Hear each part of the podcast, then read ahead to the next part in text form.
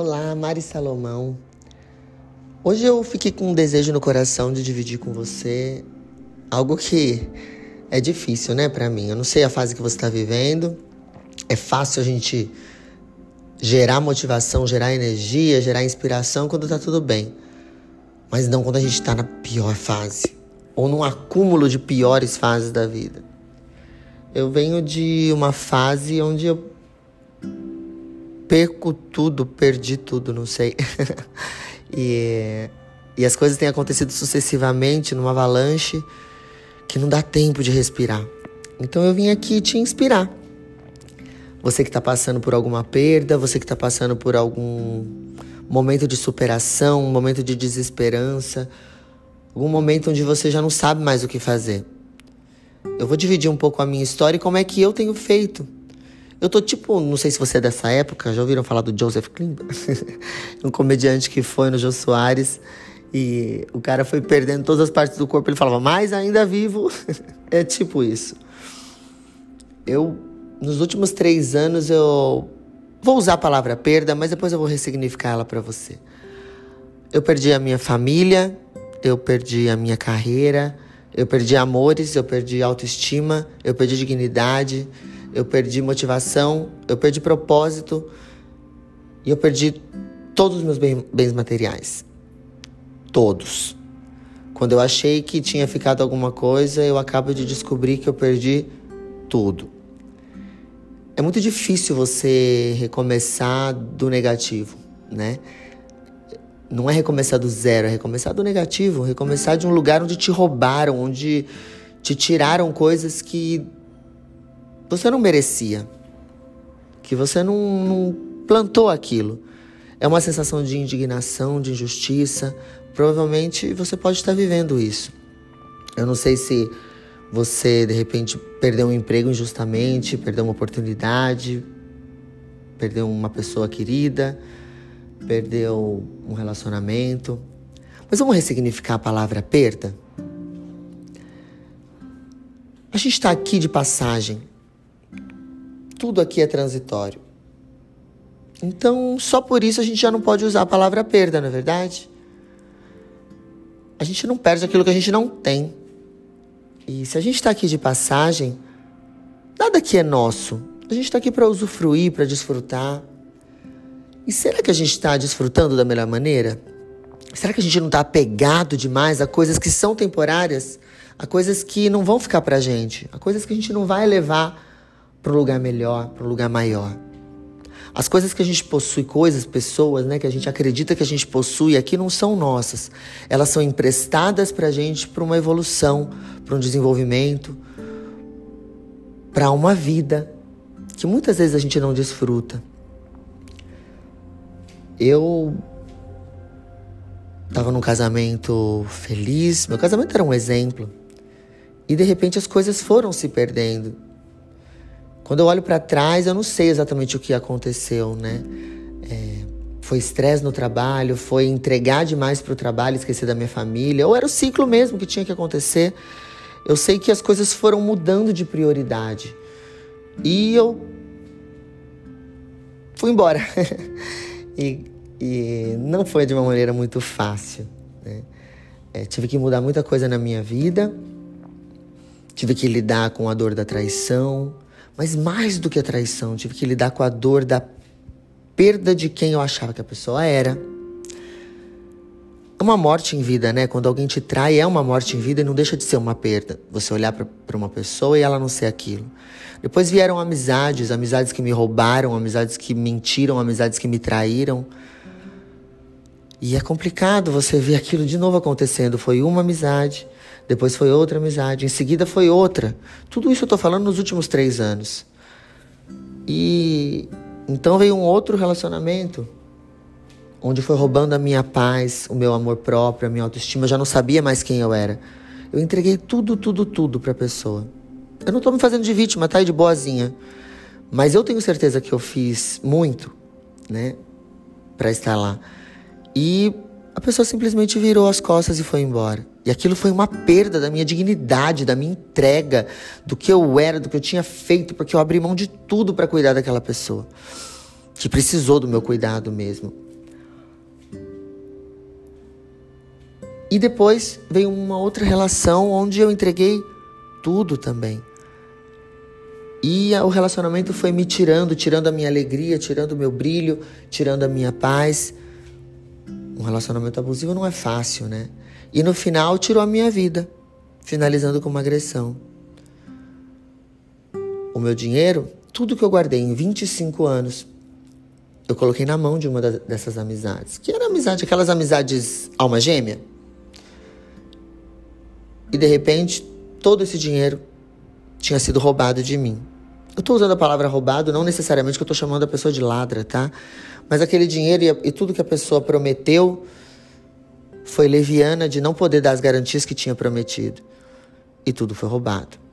E eu perdi tudo. Durante a minha vida, eu fui uma alta executiva e eu construí o meu império. Eu construí uma casa, eu construí bens materiais. E eu fui perdendo pouco a pouco o meu carro, exatamente por eu cuidar da outra pessoa e precisar parar de trabalhar para cuidar dela. Precisar não, escolher parar de trabalhar para cuidar dela. Eu tive que vender o meu carro para poder sobreviver. Mas eu falava, bom, eu tenho a minha casa, eu tenho a minha casa. E eu fiz a venda da casa. E esse dinheiro ficou investido com uma pessoa. E eu acabo de descobrir que esse dinheiro também foi roubado.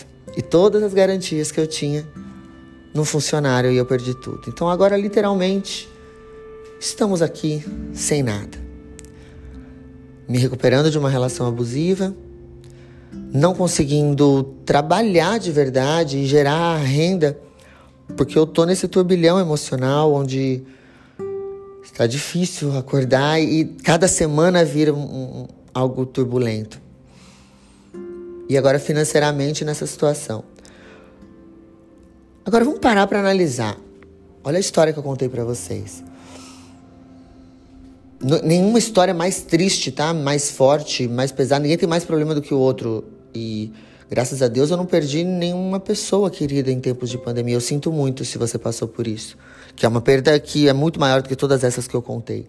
Mas a sensação de perda, a sensação de impotência diante de uma perda, ela é muito dolorida. No meu caso, é, eu fui injustiçada, sim. Eu fui roubada, eu fui traída. Eu entreguei confiança e não honraram isso. Mas quando eu olho para trás, eu tenho que assumir a responsabilidade. Eu não posso me colocar num papel de vítima e falar: ó oh Deus, ó oh céu, coitada de mim, meu Deus. Não, eu tenho que olhar. Se eu fui traída tantas sucessivas vezes, se eu fui enganada, se eu fiquei em lugares que não me cabiam, se eu aceitei situações que não eram proporcionais à minha vida, se eu escolhi prioridades erradas, se eu coloquei outras pessoas antes de mim, o erro já não é mais da circunstância, o erro já não é mais da pessoa, o erro é meu. Eu não me honrei, eu não me respeitei, eu não me amei, eu não analisei situações por muito tempo eu achei que empatia era olhar o mundo com o olhar do outro, entregar o melhor, fazer para o outro o que eu gostaria que fizesse comigo. Mas nessa luta de ter empatia pelo outro e cuidar dos problemas dos outros, eu não tive empatia por mim. Eu não olhei para mim. Então é um aprendizado dolorido assumir essa responsabilidade.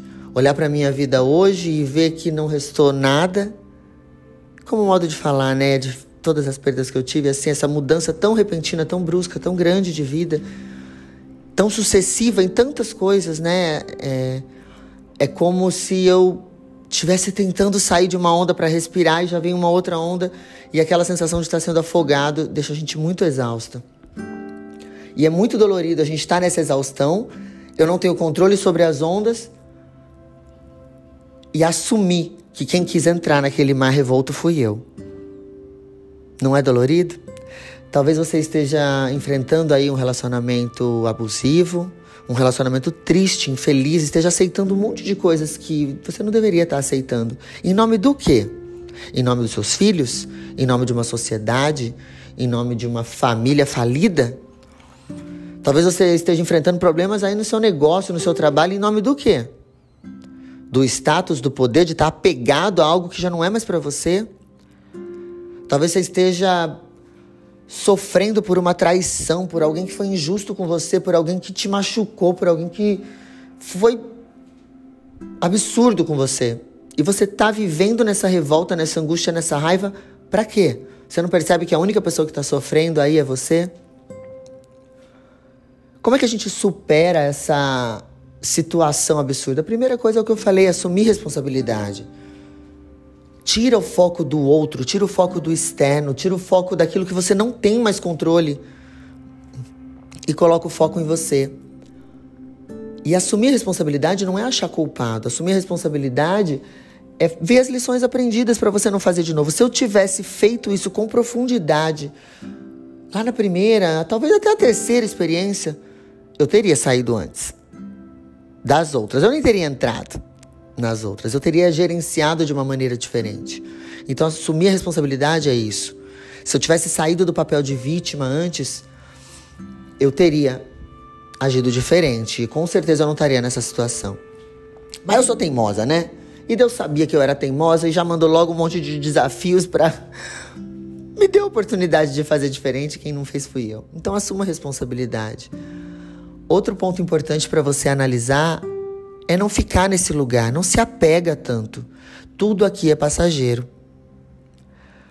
Quantas vezes eu tive bem no buraco e eu saí.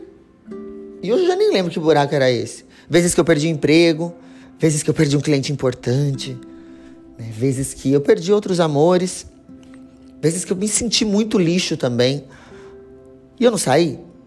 Então, é, tudo é superável, você é imparável, tudo é resolvível. Você precisa acreditar nisso. Se estiver difícil de você acreditar, olha para sua própria história. Quantos perrengues você já resolveu? Quantas coisas você achou que era o fim e você se levantou? Se estiver difícil de olhar para sua história agora, gente, eu tô falando isso para vocês numa situação em que eu tô no buraco. Então é difícil você ter motivação e ter positividade e otimismo quando você está no buraco. Então eu estou me apoiando nessas coisas porque eu sei que essa é a verdade. Às vezes a venda de você estar no buraco te impede de ver o que está por vir. E quanto mais você tiver nessa venda do buraco, do fundo do poço, com a cara na terra, mais difícil vai ver você olhar para cima. Vai ser você olhar para cima e ver a luz lá em cima. Quanto mais você ficar com a cara afundada, prostrada, mais difícil vai ser você buscar uma saída. Então desapega do problema. Sai desse lugar do problema, da vitimização, do não tenho saída, do porquê aconteceu isso comigo. Ai, meu Deus do céu, todo mundo faz isso comigo, mas de novo, meu pai. Não. Aí você não vai achar solução nenhuma. Aí você só vai criar ansiedade, depressão, tristeza, doença. Que é o que eu criei para mim. Eu contei tudo isso sem os detalhes, né? De síndrome do pânico, de, de alteração cardíaca, de transtorno de ansiedade generalizada, de transtorno de bipolaridade, por síndrome de estresse pós-traumático, por câncer no meio do caminho, por tudo isso. Você sabe do que eu tô falando. Insônia. Teve um período que eu fiquei em 35 dias, eu dormi três noites. Eu sei, eu sei que é difícil. Então acredite, eu sei. Eu não tô falando aqui para fazer uma mensagem motivacional vazia. Eu tô falando porque eu, eu te entendo. Eu te apoio. Você não tá sozinha. Então, olha para essa situação como ela é. Tira a cara da terra. Tira o foco do poço. E olha para você e a força que você tem que ter para sair dele. Tira o foco da raiva que você tá da pessoa que fez isso com você não vai trazer sua solução de volta, não vai trazer o que ela roubou, não vai trazer a confiança nela de volta se ela te traiu, não vai trazer a sua confiança nas pessoas de novo. Não vai. Agora é tudo sobre você. Que é a terceira coisa que eu ia falar. Se honre. Gasta essa energia que você está investindo, falando mal dos outros, gastando com briga, com raiva, com discórdia, com indignação, com blasfemando e questionando Deus, com descontentamento com a vida, com apatia pela vida, com culpabilização dos outros. Pega toda essa energia que você está jogando para o externo e coloca em você.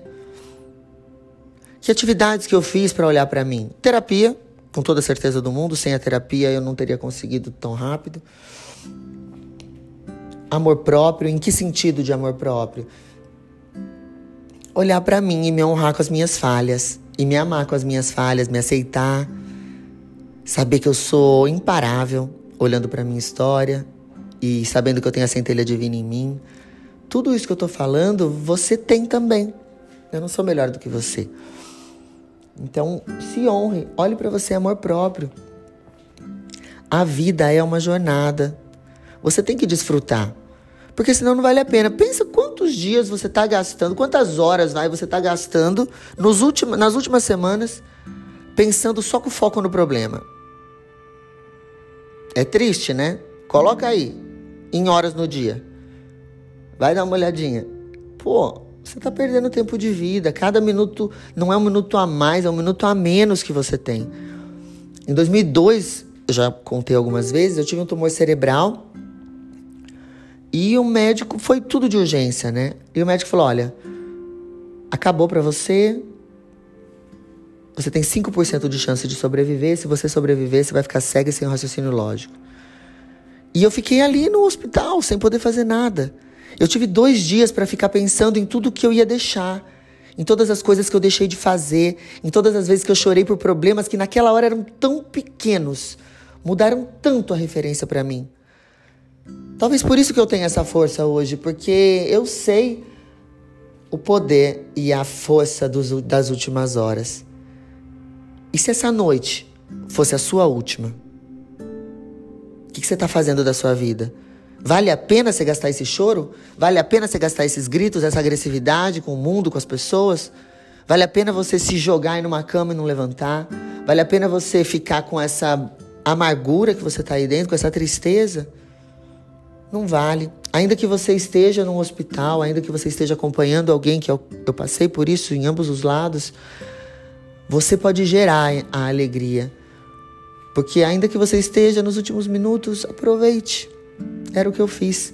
E eu comecei a pensar em tudo que eu deixei de fazer, nas pessoas que eu deixei de aproveitar, nos momentos que eu deixei de aproveitar, por causa de problemas, problemas terrenos, problemas temporários.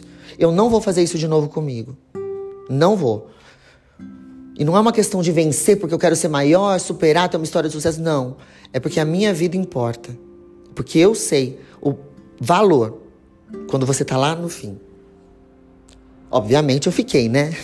e é por isso que eu vivo um pouco assim a vida como se fosse hoje.